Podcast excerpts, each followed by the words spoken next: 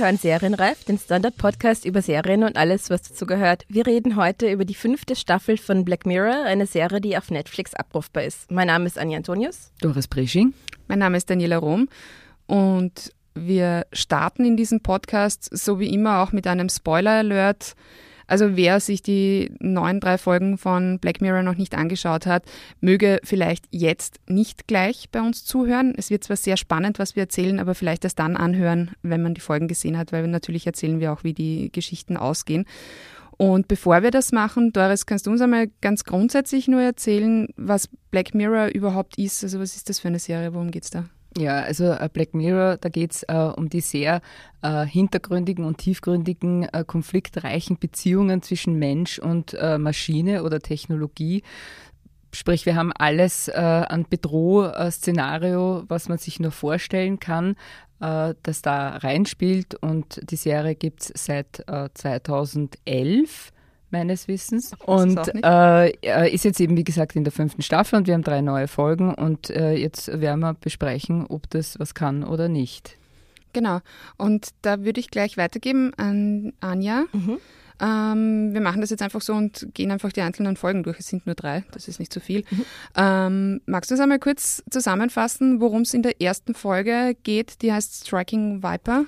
Genau, also ganz knapp erzählt, es geht um zwei Jugendfreunde, ähm, die halt früher in Studientagen ihre ganze Zeit miteinander verbracht haben, gerne auch äh, Computerspiele gespielt, also damals noch so, wie wir sie halt von früher kennen, also vor ein paar Jahren halt noch, ähm, sich aus den Augen verlieren und dann wiederfinden über ein jetzt sehr ähm, extrem modernes, halt futuristisches Virtual Reality Spiel, wo man dann also komplett äh, in dieser Realität ist. Also man spürt alles körperlich und sie kommen sich näher, extrem nah. Sie haben dann als ihre Avatare Sex miteinander, ähm, was dadurch noch speziell verkompliziert wird, dass der eine eine Frau spielt und der andere einen Mann. Also sie haben halt ähm, ihre Avatare schon noch ganz anders aus als sie und es geht eben um die ganzen Fragen, die das aufwirft, die sie dann halt haben und äh, das ganze Tabu und was das bedeutet.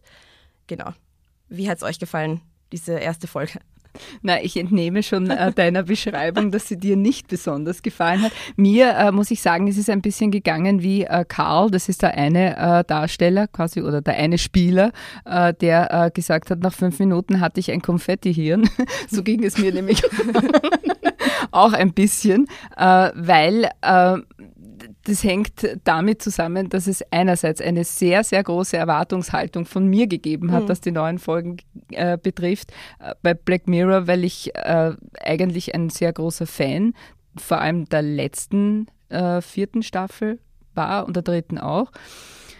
Und diese hier überhaupt nicht eingelöst wurde, ja, zumindest in dieser ersten Folge, ja, weil äh, die Geschichte ist im Grunde genommen eine finde ich, eher biedere Geschichte, die hochgejatzt wurde ja, mit äh, dieser Computerspieloptik. Äh, ja. Äh, in Wahrheit ist es halt quasi eh, ja, es geht eh wie immer um die Liebe ja, und um die Sehnsucht. Äh, und da hat man jetzt aber eben halt versucht, mit diesem äh, VR-Dingsbums das Ganze ein bisschen, äh, sich ein bisschen wichtiger zu machen und ein bisschen aufregender, als es in Wahrheit ist. Oder wie siehst du das dann? Ähm, ja, also ich, ich, also ich, ich fand diese erste Folge wirklich nicht gut. Also ich wusste bis zum Schluss eigentlich nicht, was die Geschichte ist. Also was wollen Sie mir erzählen? Mhm. Ist es die Geschichte, dass gute Freunde eigentlich immer auch irgendwie Sex miteinander haben wollen? Geht es hier irgendwo um latente Homosexualität, ja, die man irgendwie. Nicht. Ja, eben, ich, ja. ich glaube nämlich auch nicht, aber ich weiß bis zum Schluss eigentlich nicht, was die Geschichte ist. Und das, was mir dann gezeigt wird, das ist zum Teil so blutleer, das mhm. ist zum Teil so langweilig einfach. Ich habe die, Entschuldige, ich habe die Vermutung, ja, dass es äh, um eine höchst banale Aussage geht und die heißt, Technik macht nichts einfacher, ja, aber sie macht etwas möglich, so auf die Art, ja. Und dadurch kann man sich äh, in, in andere Identitäten auch flüchten, aber das wird trotzdem nicht einfacher dadurch, ja. Äh, und das ist im Grunde genommen natürlich ein bisschen auch eine moralische Aussage und äh, da, da, da steige ich sowieso aus, kann man sagen. Also das ist mir. Also ich bin auch auf der Suche nach der Aussage oder der Grundfrage von dieser Folge. Ich muss sagen, ich fand sie insgesamt noch am interessantesten von der Grundidee. Also Was? von den, ja wirklich. wirklich. Ähm, und ich hätte gedacht, es geht vielleicht irgendwie um die Frage, wie verändert Technik unsere Sexualität? Also das eh irgendwie eine interessante Frage. Sie haben halt jetzt nicht so was Bahnbrechendes draus gemacht. Aber ich finde, von der Grundidee fand ich die Folge eigentlich noch am Aha. interessantesten. Also sozusagen, dass es ein beschreibendes Motiv ist. Ja, das sagt quasi, äh, die Sexualität ändert sich eben, indem man eben hast- halt auch Rollen einnehmen Genau, kann. du hast ganz so neue irgendwie. Möglichkeiten Aha. in diesem Space, halt in diesem Virtual Space. Du, du bist noch du selber, aber ein Avatar und du kannst alles machen quasi. Ja. Aber Mhm. findest du nicht, dass das dann wirklich einfach nicht konsequent durch, also wenn das die Geschichte sein sollte, dann habe ich sie nicht gesehen.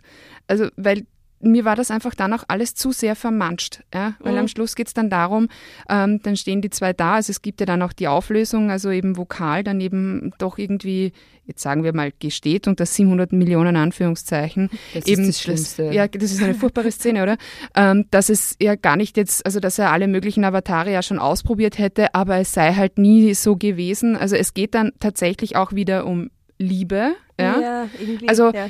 Die Geschichte hätte ich, vielleicht hätte ich die Geschichte, die du Mhm. jetzt da erzählst, Mhm. Anja, die hätte ich vielleicht gerne gesehen. Ja? Ja. Also eben dieses einmal komplette Ausloten von was heißt ähm, Virtual Reality und eben alle die Möglichkeiten, die es da halt eben auch gibt, eben auch für Sexualität. Mhm. Ja, und eben, bestehende Beziehungen Genau, und so weiter. genau. Ja, also eben, ich finde eben die Idee interessant, aber was sie daraus gemacht haben, ist jetzt natürlich, hat mich auch ein bisschen enttäuscht, muss ich sagen. Aber also, ich finde Das- es immer noch besser als die interessant. anderen beiden Folgen. Das Interessante waren aber diese Zeitebenen, ja, weil ja quasi auch die Frau und er und Karl und so, die waren ja sozusagen in den 50s, ja, in, in Wahrheit, ne?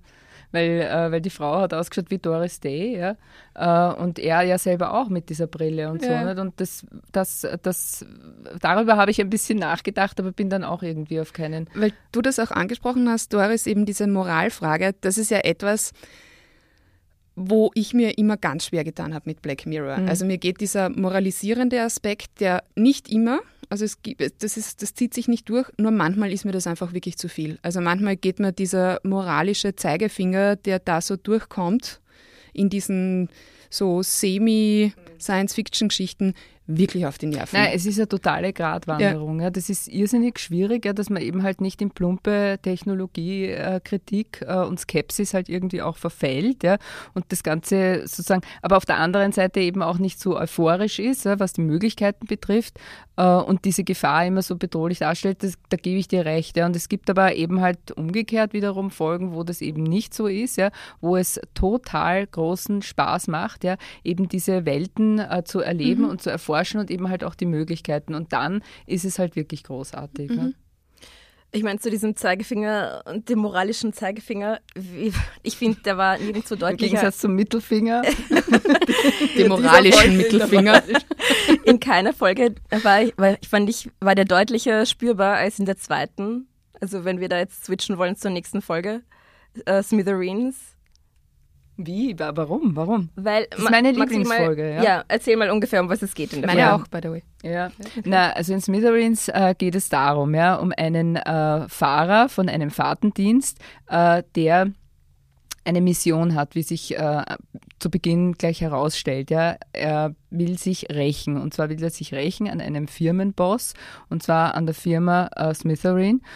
Und diese Firma, weiß nicht, soll man jetzt wirklich alles erzählen? Nein, oder wir, wir teasern es nur an, oder? Ja, wir haben ja ja einen Spoiler. Also wir haben einen wir Spoiler können, wir reden Naja, auf jeden Fall, also kidnappt er sozusagen einen Praktikanten und will äh, in Kommunikation treten mit dem äh, Firmenchef und äh, das äh, schafft er auch. Äh, übrigens nicht über die offiziellen Kanäle, die, die schlagen alle fehl. Also Polizei schafft nicht, äh, den Kontakt herzustellen. Es schafft auch nicht das FBI, äh, sondern es geht natürlich nur über soziale Medien. Ja?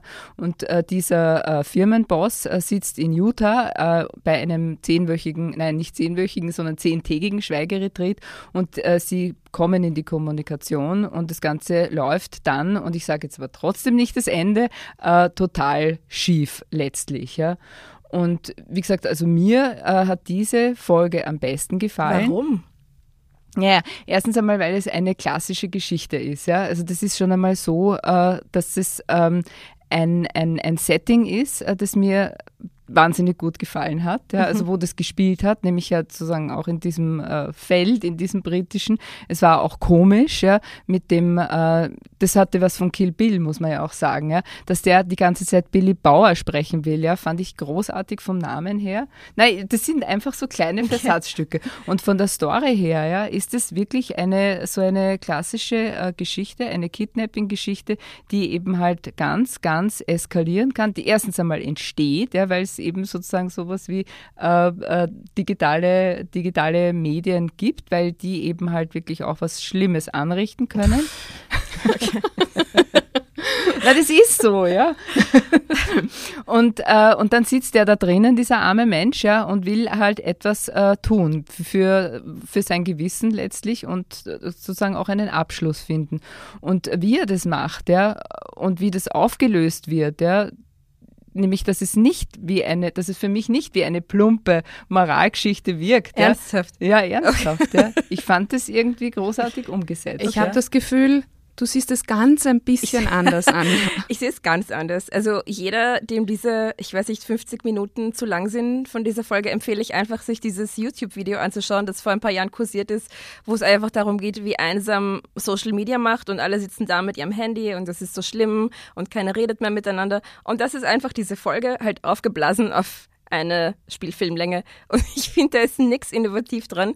Es gibt null, das Element Science Fiction kommt überhaupt nicht mehr vor, das eigentlich in jeder Black Mirror-Folge ein bisschen vorkommt.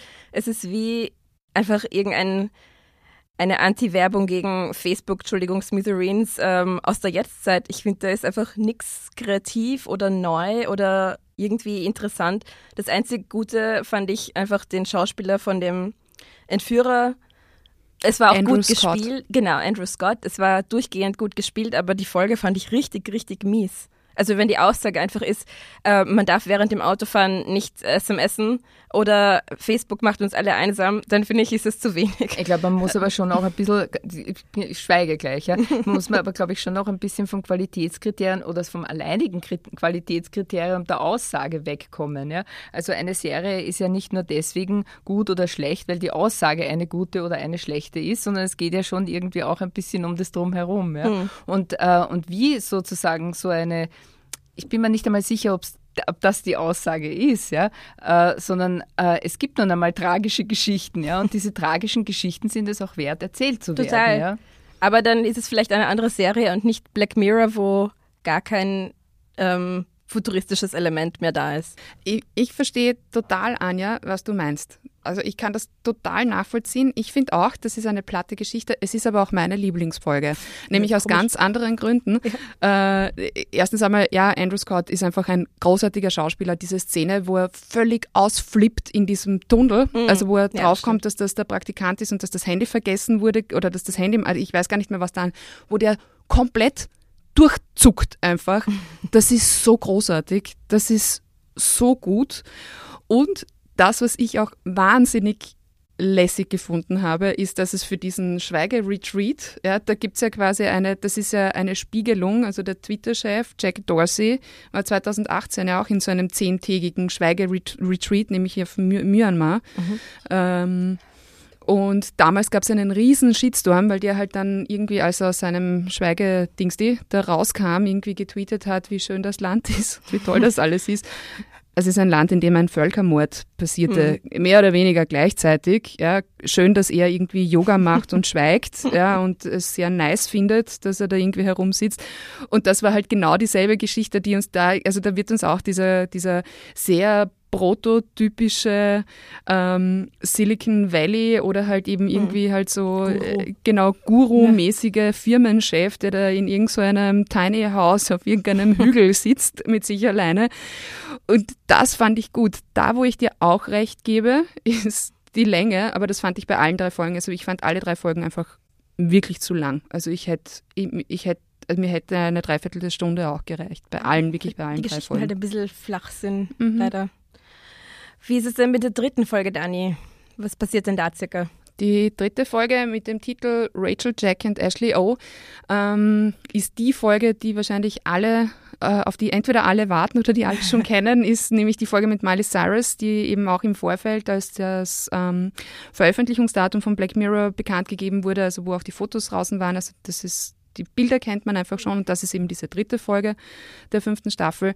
Da geht es im, im Groben darum, also Miley Cyrus spielt da eine ähm, Sängerin, nennen wir es mal so, äh, also so ein Teenie-Idol, äh, die halt mit relativ platten Texten und sehr viel Popo-Gewackel äh, vor allem junge Mädchen ansprechen soll, also etwas, was wir natürlich auch kennen. Und äh, eben als Marketing-Gag wird da eine eine Puppe quasi, ähm, ein Roboter, eigentlich ein Mini-Roboter, der ein bisschen so aussieht wie, wie Miley Cyrus eben, also Ashley in, in, diesem, in dieser Folge äh, und die halt eben ihr Gehirn hat, also ihr, mhm. ihr Bewusstsein und ihre, ihre, ja, also einfach ihre Persönlichkeit.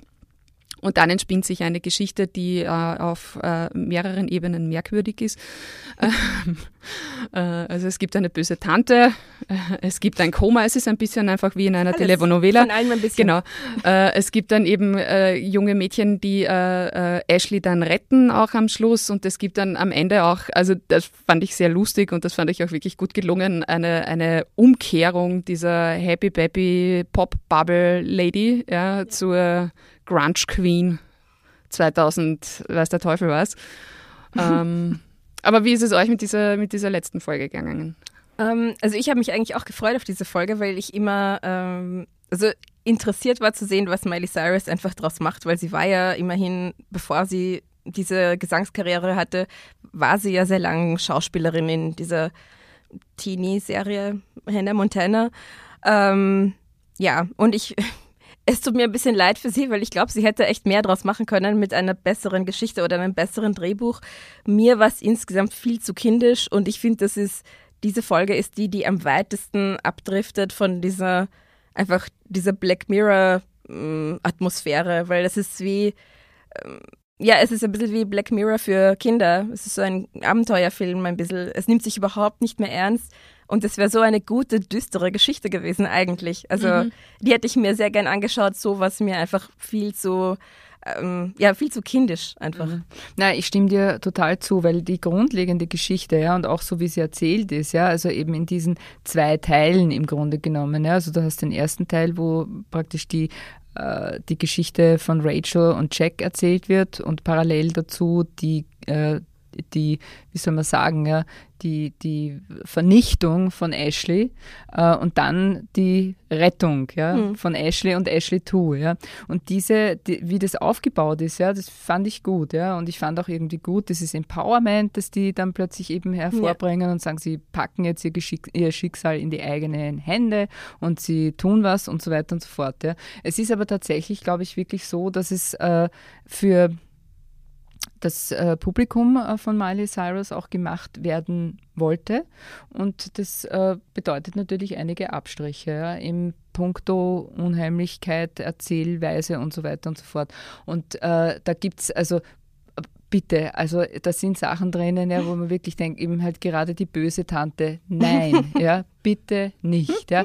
Wir haben das, wir haben das Fräulein Rottenmeier, Heidi hatte es schon, ja, und die, und diese Figur ist fertig, ja. Äh, auch, das, da hilft es auch nichts, wenn man quasi am Anfang sogar äh, darauf reinfallen hätte können, weil die Tante ja im Grunde genommen sehr freundlich mhm. ausgesehen mhm. hat. Ja. Äh, aber trotzdem war sie böse. Aber sie war halt dann in einem, in einem Ausmaß böse, ja, wo du halt wirklich sagst, also das ist wirklich nur, das ist eine schlechte, ganz, ganz schlechte Kaugummi-Pop, entspricht einem ganz schlechten Kaugummi-Pop-Song. Ja. Mhm. Niedergang, Dani, deine äh, Einschätzung? Ja, also ich tue mir ganz schwer. Also ich fand weder die erste noch die letzte Folge nicht so richtig prickelnd, aber eben da, also für mich hat da gar nichts gepasst. Ja. Also ich fand Miley Cyrus einfach wirklich nicht gut. Ja, ich kann mich aber auch wirklich an wenig erinnern, wo sie eine gute schauspielerische Leistung abgegeben hätte. Äh, aber gut, ist halt so. Und also mich hat die Geschichte nicht gepackt. Ich, ich, ich konnte einfach nicht. Das, was ich gut fand, nämlich ähm, vor allem auch an der ersten Folge und auch ganz grundsätzlich am Black Mirror oder was, also die Folgen, die ich immer am meisten mochte, sind immer die, wo die Realität nur so in einem ganz kleinen Dreh weiter ist. Ja? Also da, wo es jetzt nicht das große Science-Fiction irgendwie im Weltall und weiß ich nicht was ist, sondern halt eben da, wo eigentlich alles so aussieht wie jetzt, ja. Und dann gibt's nur diesen ganz kleinen Switch und das funkt, also das hat für mich auch in dieser letzten Folge funktioniert, also in dieser Miley Cyrus Folge, weil das ist ja auch ein, im Prinzip Vieles davon könnte jetzt schon sein, ja. Nur halt, also ich wüsste halt zumindest nichts davon, dass man mein Bewusstsein und meine Persönlichkeit jetzt schon irgendwie in, eine, in einen Roboter reinstecken könnte. Ich wüsste zumindest nicht, dass wir schon so weit sind. Vielleicht ja. sind wir es eh schon. Was ist denn deine absolute Lieblingsfolge? Kannst du das äh, sagen irgendwie? Meine absolute Lieblingsfolge überhaupt, ja. von überhaupt. Ich glaube tatsächlich, es ist immer noch die allererste. Hm. Die allererste ja, mit dem Schwein. Ja. Weil das war einfach also ich, ich bin da nämlich damals wirklich auch Was war so. Da mit dem Schwein? Die Geschichte war, also es ist Großbritannien und der, äh, der Premierminister wird erpresst, nämlich er soll sexuell zugange sein mit einem Schwein vor laufenden Kameras, weil nämlich ein Mitglied, also ein weibliches Mitglied der Königsfamilie entführt wurde. Und damit könnte er sie frei mhm kaufen, sagen wir es mal so. Ja. Und ich bin damals wirklich durch Zufall über die Serie gestolpert. Also ich, mir hat es nichts gesagt und ich habe das halt angefangen zu schauen und war dann etwas verstört. irritiert ja. und auch verstört, ja. Weil das einfach so gut war. Und das ist genau das, was ich jetzt meinte. Weil das ja. war auch so eine Folge, die könnte, also das könnte Realität sein, ja. Und das ist das, was mich packt. Das ist das, was ich dann spannend finde, ja das ist mir jetzt in dieser letzten Staffel einfach insofern ein bisschen abgegangen, weil mir die Geschichten einfach ein bisschen zu platt, zu billig, ja, zu ja. wenig gut. Also da waren schon viel, viel mhm. spannendere Geschichten dabei. Anja, was ist, was ist denn deine Lieblingsfolge so von überhaupt? Also ich muss halt sagen, mir gehen in der aktuellen Staffel diese großen Fragen ab und diese Paranoia und ähm, bei den großen Fragen einfach dieser Umgang auch mit dem Tod und was von uns bleibt und ähm, was passiert mit den Leuten, also wie gehen wir mit unserer Trauer um. Und ich finde, das hat Black Mirror so gut aufbereitet in zwei Folgen, nämlich ähm, San Junipero, wo diese zwei Frauen quasi, also wo ihr Bewusstsein abgeloadet wird in diese Küstenstadt und sie dann zusammen glücklich leben können für immer. Das war eine ungewöhnlich positive Folge. Ähm, und die andere eher negative äh, Folge, wo ähm, eine trauernde Witwe ihren verstorbenen Mann zurückholt, also wo sie auch aus, aus, aus Social Media sein, seine Persönlichkeit quasi zusammenstellen und in einen Art lebensechten Roboter stecken und warum das nicht genug ist. Und ich finde, das ist eben so schön, wenn Serien sowas können, nämlich so super ernste oder einfach harte Themen des Lebens so so aufbereiten, dass man dann noch drüber nachdenkt, so lang. Also das ist, ich meine, wie lange ist das jetzt her? Ein paar Jahre und ich denke immer noch manchmal an diese Folgen und ich glaube einfach, diese drei Folgen werde ich werde morgen schon nicht mehr drüber nachdenken. Es ist halt schade ein bisschen, weil das war eigentlich eine meiner absoluten Lieblingsserien. Wie ist es bei dir, Doris? Was zum Abhaken. Das ist ja irgendwie ganz furchtbar, oder? Dass man eigentlich jetzt nur mehr sich beklagen muss, oder? Und vor allem, man fürchtet sich Früher ja auch. war alles besser. Ja. Nein, man fürchtet sich schon vor der Zukunft. Man fürchtet uns schon vor Stranger Things. Was wird das werden, oder? Ja. Das kann ja oh nur. mein Gott. Ja, ja, oh mein Gott. Die sind ja. alle nicht mehr süß, die sind jetzt Teenager. Ja, sie sind, sie sind pubertär und sie sind hässlich, weil sie zu lange Füße haben und so kurze Arme. Aber zurück, zu, zurück zu Black Mirror. Hast du eine Lieblingsfolge? Ja, ich habe äh, eine Lieblingsfolge und zwar ist es äh, tatsächlich diese äh, Nosedive, ja, mm, ja, wo quasi man Sozialpunkte äh, und sozial downgegradet wird, ja, weil das ist eben, wenn du schon sagst, also darüber nachzudenken, ja, was macht die Serie mit mir, äh, sich zu überlegen, ja, äh, was passiert wirklich, ja, wenn ich jetzt zum Beispiel dir gegenüberstehe, ja, und du sagst, es war ein mieser Podcast, ja, ja. oder downgraded. Ja, und dann, dann ist vorbei mit ja. mir, ja, und das finde ich irrsinnig spannend. Gut, ja, dass wir das nicht haben. oh Gott. dann würde ich eine schlechte Benotung bekommen. ja, genau. eh, aber ihr auch. Wahrscheinlich, ja. Ähm, nein, nein, ich würde, ich vergebe nur die besten Noten natürlich, weil so kann man, weil nämlich nur so kann man das System, ihr seht, ich habe wirklich darüber nachgedacht, ja. zur, äh, zum, zum Scheitern bringen. Ja? Wenn alle, alle, allen äh, nur die Bestnoten geben, was passiert dann? Ja. Ja, Neue Folge. Dor Doris ruft hier die Revolution aus. genau. Finde ich gut. Ich finde Ja, das gut. eben. Auch das Und muss Platz haben in diesem Reaktion- Podcast. Äh, Re Revolution. Wir kommen jetzt trotzdem zu unserem, unserem letzten Punkt, nämlich dem allseits beliebten und mit dem besten Titel versehenen, mit der, den, die mit, der besten, mit dem besten Titel versehene Rubrik Und sonst.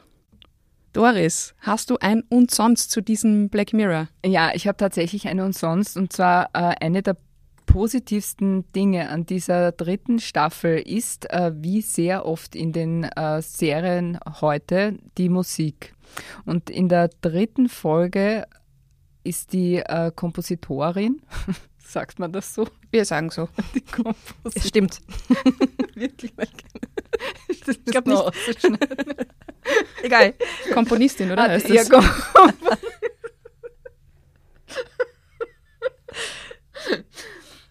In der dritten, in der dritten Folge Genau. der fünften Staffel. In der dritten Folge der fünften Staffel äh, stammt die Musik nämlich von äh, Isobel äh, Waller-Bridge, ihres Zeichens äh, die Schwester von Phoebe Waller-Bridge und die kennen wir sehr gut und wir mögen sie auch.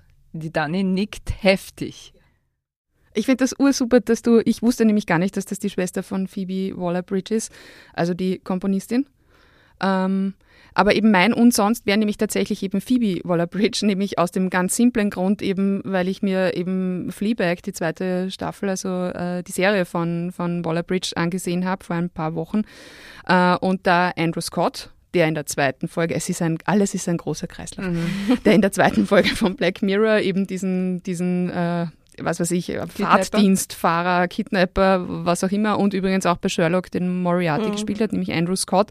Der spielt dort die hervorragende äh, Rolle, die keinen Namen hat und einfach nur The Hot Priest ist, also der Love Interest von äh, Fleabag in der Serie. Oh Gott, jetzt weiß Ja. ich's, ja. Ja, ja, ja, ja.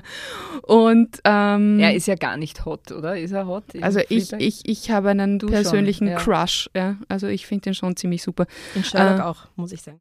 Darf ich das jetzt sagen, dass er eigentlich, glaube ich, äh, von Geburt, äh, wenn man diese, dieses Bild hernimmt, Geburt vertauscht mit Norbert Hofer?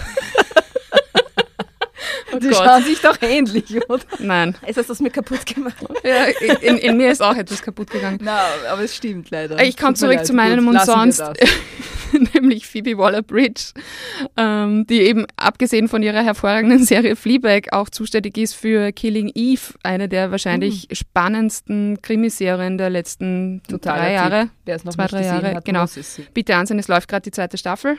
Die gibt es jetzt Mhm. gerade. Äh, und äh, auch noch, ähm, die, ist grad, ist, die hat gerade sehr viel zu tun, die Frau Waller-Bridge. Äh, auch mitschreibt am Drehbuch für den neuen James Bond, um Mhm. den vielleicht aus seiner verstaubten Macho-Ecke noch ein bisschen weiter rauszuzahnen. und ich glaube, wenn es jemandem gelingt, dann gelingt es Dann ihr. gelingt es ihr. Und vielleicht kommen wir dann irgendwann einmal auch so weit, dass wir statt James Bond Jane Bond haben. ja, dann können wir auch. drüber reden. Ja. Thema für ein neues. Serienreif. Das war's für heute. Bis zum nächsten Mal. Baba. Ciao, ciao. Wiederschauen.